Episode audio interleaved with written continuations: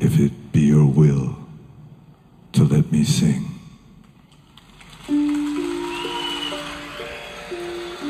Bon matin tous, je m'appelle Martin Como.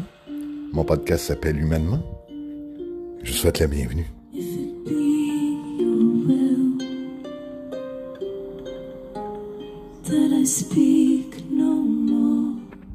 Aujourd'hui, on va, on va poursuivre entre nous. Après le débat avec euh, Arnaud Dumouche sur la souffrance, avec ou sans Dieu, c'est pas des questions plates. Puis je vais vous offrir mon point de vue d'agnostique, puis préciser un peu euh, mon point de vue. Après ce beau débat-là avec Arnaud, euh, vous avez fait des commentaires, on va en parler de ça aussi. Merci d'être là.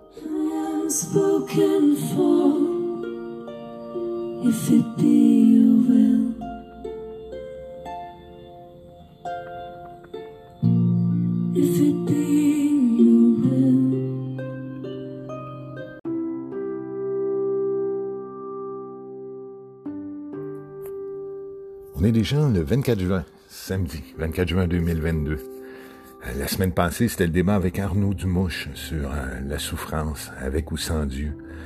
Et euh, ben évidemment, je suis un agnostique. Hein. et je ne crois pas en, l'existence d'un Dieu.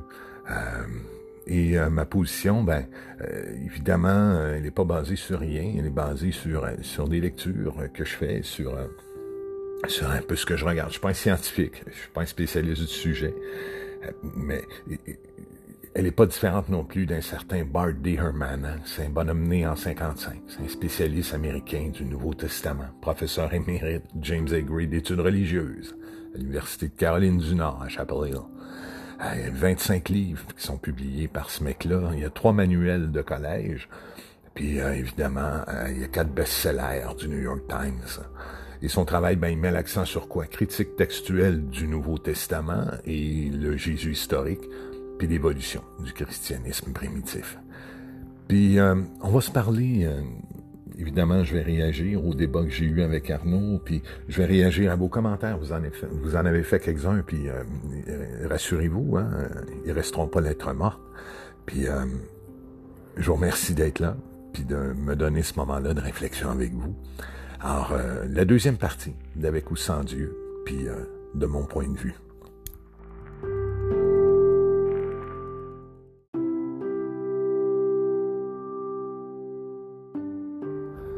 Euh, c'est pas une grande cachette que j'ai perdu la foi chrétienne, puis que j'ai perdu la foi tout court. Hein. Puis ça s'est fait dans un dans un processus un peu un peu rationnel, dans un processus de ben, de comparaison, de contradiction aussi dans un processus de réflexion, de questionnement. Et cette Bible-là, je ne la regarde plus comme, un enseignement harmonisé ou harmonieux, et c'est tout sauf ça, hein, la Bible. C'est un ensemble de livres qui est écrit par un paquet d'auteurs, en plein lieu, de cultures différentes, de langues différentes, à plein d'époques. On y trouve des enseignements qui sont opposés, contradictoires. On va en parler aujourd'hui. On peut pas tous les soulever. Il y a un nombre, ça se compte en milliers au niveau des contradictions euh, dans les différentes versions et différentes langues. Il y a même des études de ça, euh, comparées, qui se font et qui en soulèvent, qui les soulèvent et les identifient. Et euh, donc, on se retrouve avec autant d'opposition dans les réponses, puis dans les solutions qui sont proposées. Et il est arrivé un moment où je n'ai pas pu euh, me dire à moi que ce livre-là allait m'offrir l'enseignement euh, et les pistes dont j'avais besoin pour mener une vie heureuse, et particulièrement dans les grands dilemmes qu'une vie comporte au sein de ses obstacles et tout. Alors, euh, un peu le sujet aujourd'hui. J'en suis venu, moi, une conclusion que l'expérimentation, je ne me range pas non plus du côté de ceux qui sont qui, qui, qui, base notre morale, notre sens moral et notre moralité sur la religion, en disant que s'il n'y avait pas de religion, où serait la morale humaine? Je suis de ceux qui pensent que euh, on peut tout à fait être doté d'un sens moral, de valeurs personnelles très fortes, sans avoir besoin de recourir à la religion. Que mon compas, ma, ma boussole personnelle, ma conscience, ben, au gré des expériences humaines de l'enfance à l'expérimentation euh, familiale, puis l'expérimentation d'amitié de l'enfance à la vie adulte, nous amène à vivre des souffrances et à nous mériter, nous procurer nous-mêmes des bonheurs, des joies, des peines, des tristesses qui nous permettent de mieux choisir après dans notre système de valeurs. Il va être question de ça aussi aujourd'hui. Mais on ne peut pas faire l'économie euh, de la souffrance parce que c'était ça le débat la semaine passée et c'est là-dessus qu'on retourne aujourd'hui. Et euh, une des premières contradictions, il y a le, livre de Job hein, dans la Bible. Et Job se demandait donc comment il se faisait qu'il souffrait autant. Et, il voulait questionner Dieu, il voulait plaider à ce Dieu-là euh, combien il avait été droit et, et que malgré tout, euh, perdre euh, à la fois son bétail, ses possessions, ses dix enfants euh, que Dieu euh, a permis aux tentateurs de venir lui retirer, juste ce Dieu-là, juste pour voir si Job allait le maudire. Comme un défi lancé, hein? comme un défi lancé au malin. Est-ce que tu vas euh, euh, me maudire, Job, si je t'enlève tout ça? Et, et Job a perdu dix enfants. Dix enfants. Et quand Job hein, euh, s'est exprimé, Job disait des trucs comme Job 10, hein, euh, versets 1 à 4. On cite, Mon âme est dégoûtée de la vie, je donnerai cours à ma plainte, je parlerai dans l'amertume de mon âme, je dis à Dieu, ne me condamne pas, fais-moi savoir pourquoi tu me prends à partie, te paraît-il bien de maltraiter, de repousser l'ouvrage de tes mains et de faire briller ta faveur sur le conseil des méchants? As-tu des yeux de chair, vois-tu comme moi un homme en 17, Job nous dit, sachant bien que je ne suis pas coupable et que nul ne peut me délivrer de ta main. Job est bourré de questions euh, euh, parce que, puis on le retrouve à toutes sortes de moments dans cette Bible-là, parfois la souffrance, la douleur, elle est imposée par Dieu, Arnoux nous disait que c'est une purification pour nous permettre d'arriver et de voir Dieu avec un cœur humble, nous permettant de, de, de ne pas être choqués, c'est un peu les mots de, de, d'Arnaud, pour ne pas être choqués devant tant de bonté, de grandeur. Euh, ça fait partie donc, dans une vision biblique, euh, où la souffrance serait euh, amenée, imposée par Dieu, une intervention divine. Puis on va retrouver, on va s'en parler dans, ce podcast-ci. On va se rendre compte que dans la Bible, à d'autres endroits, notamment dans les Proverbes, ben il y a, y, a, y a, un peu de ces contradictions-là qu'on retrouve. Hein? Euh, entre autres, Proverbe 10, hein, verset 3, L'Éternel ne laisse pas le juste souffrir de la faim, mais il repousse l'avidité des méchants. Donc ce Dieu-là, dans toute sa bonté, ne laisse pas le juste souffrir de la faim, selon les Proverbes. On trouve en, en, en Proverbe chapitre 12, verset 21, Aucun malheur n'arrive au juste, mais les méchants sont accablés de maux. Et là donc, ce serait une punition. On arrivera au concept où la souffrance et les malheurs seraient une punition divine, mais qui, qui épargnerait le juste. En 13, chapitre 13, 21, encore les proverbes. Le malheur poursuit ceux qui pêchent, mais le bonheur récompense les justes.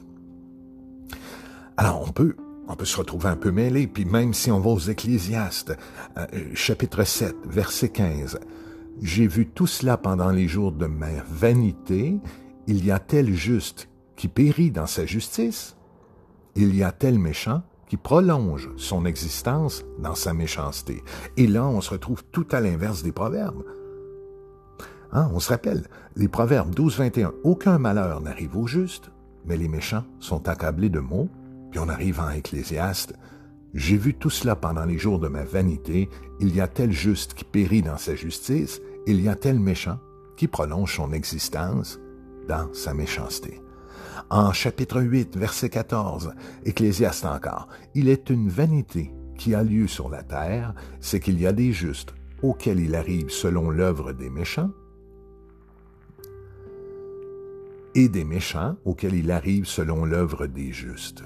Je dis que c'est encore là une vanité. Donc, ce qu'ils nous disent, c'est qu'il se passe dans la vie des méchants des choses qui devraient être réservées aux justes et dans la vie des justes des choses qui devraient être réservées aux méchants. Et ça, c'est dans la même Bible. Et, et à un moment donné, j'ai beau essayer d'endosser des visions qui me sont proposées par quelqu'un comme Arnaud, mais vous pouvez peut-être être sur la même impression que moi, qu'on en vient à twister le texte hein, pour lui faire dire ce qu'on semble bien vouloir lui faire dire.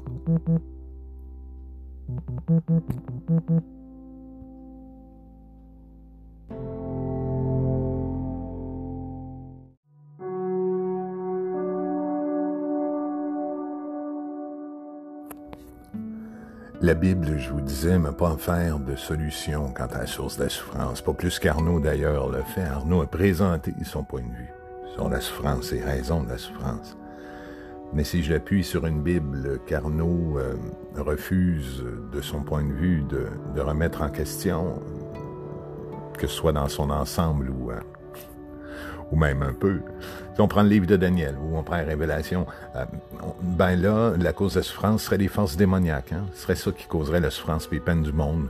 Des forces qui sont à l'œuvre, mais que Dieu un jour interviendrait et renverserait la situation pour établir son royaume sur cette terre-là. Arnaud nous parle d'un paradis où je reverrai ma femme jeune et, euh, je peux vous dire, je crois davantage à la beauté de vieillir ensemble dans un monde euh, comme je le vois, celui auquel je crois, où ensemble on traverse les épreuves et où la beauté de l'autre est dans les yeux des épreuves qu'on a traversées tout autant que des bonheurs qu'on s'est procurés.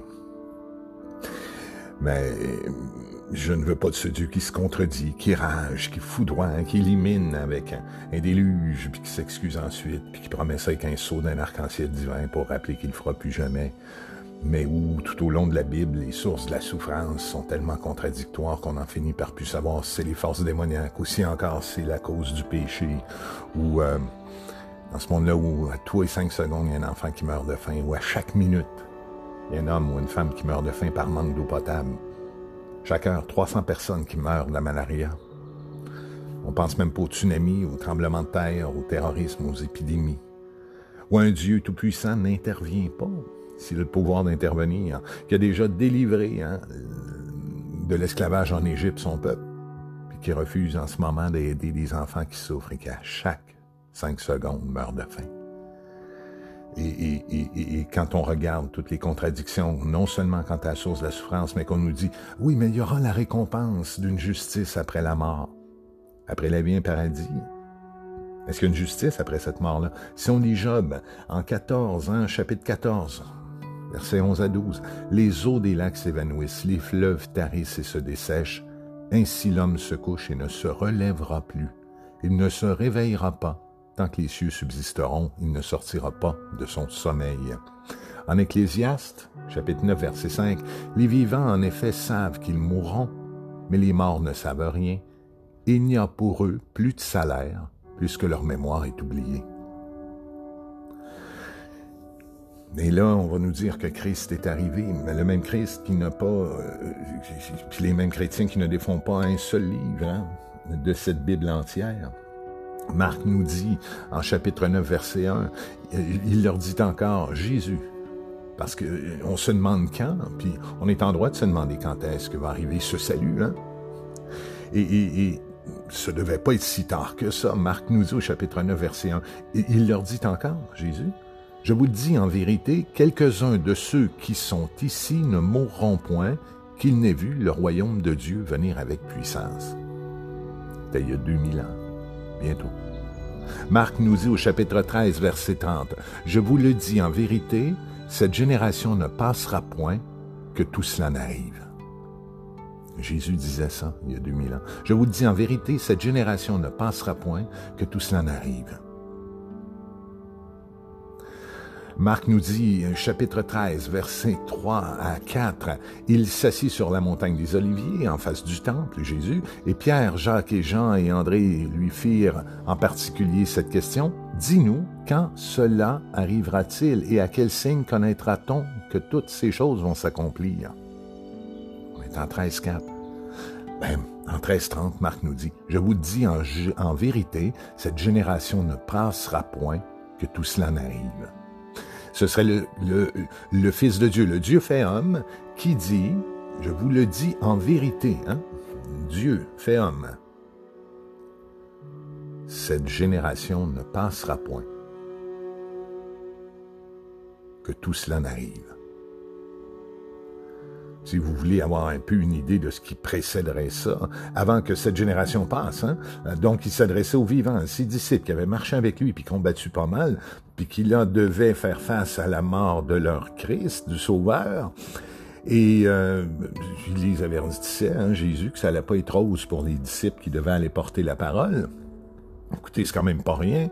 Euh, Marc nous dit au chapitre 13, puis ça commence ainsi, le frère livrera son frère à la mort et le père à son enfant, les enfants se soulèveront contre leurs parents et les feront mourir, vous serez haïs de tous à cause de mon nom, mais celui qui persévérera jusqu'à la fin sera sauvé.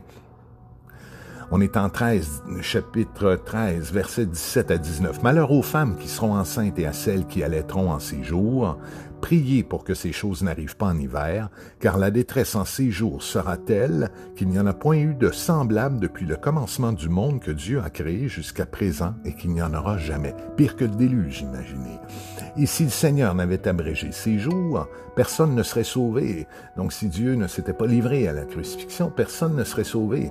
Mais il les a abrégés à cause des élus qu'il a choisis. Si quelqu'un vous dit alors, le Christ est ici ou il est là, ne le croyez pas. Euh, je soulève votre attention sur euh, Christ dit ça peu de temps avant sa mort. Et euh, les disciples en se posent un paquet de questions, notamment sur quand ça va arriver. Et en Marc 13, 26, alors on verra le Fils de l'homme venant sur les nuées avec une grande puissance et avec gloire. Mais il leur dit, hein, un peu avant ça, de ne pas se tromper. De pas se tromper. Si quelqu'un vous dit alors le Christ est ici ou est là, ne le croyez pas. Alors imaginez, hein, quand il a été vu à la sortie de son tombeau, ça ne devait pas être une tâche simple d'aller dire Hey, j'ai vu Christ, j'ai vu notre Seigneur pour celles qui l'ont vu.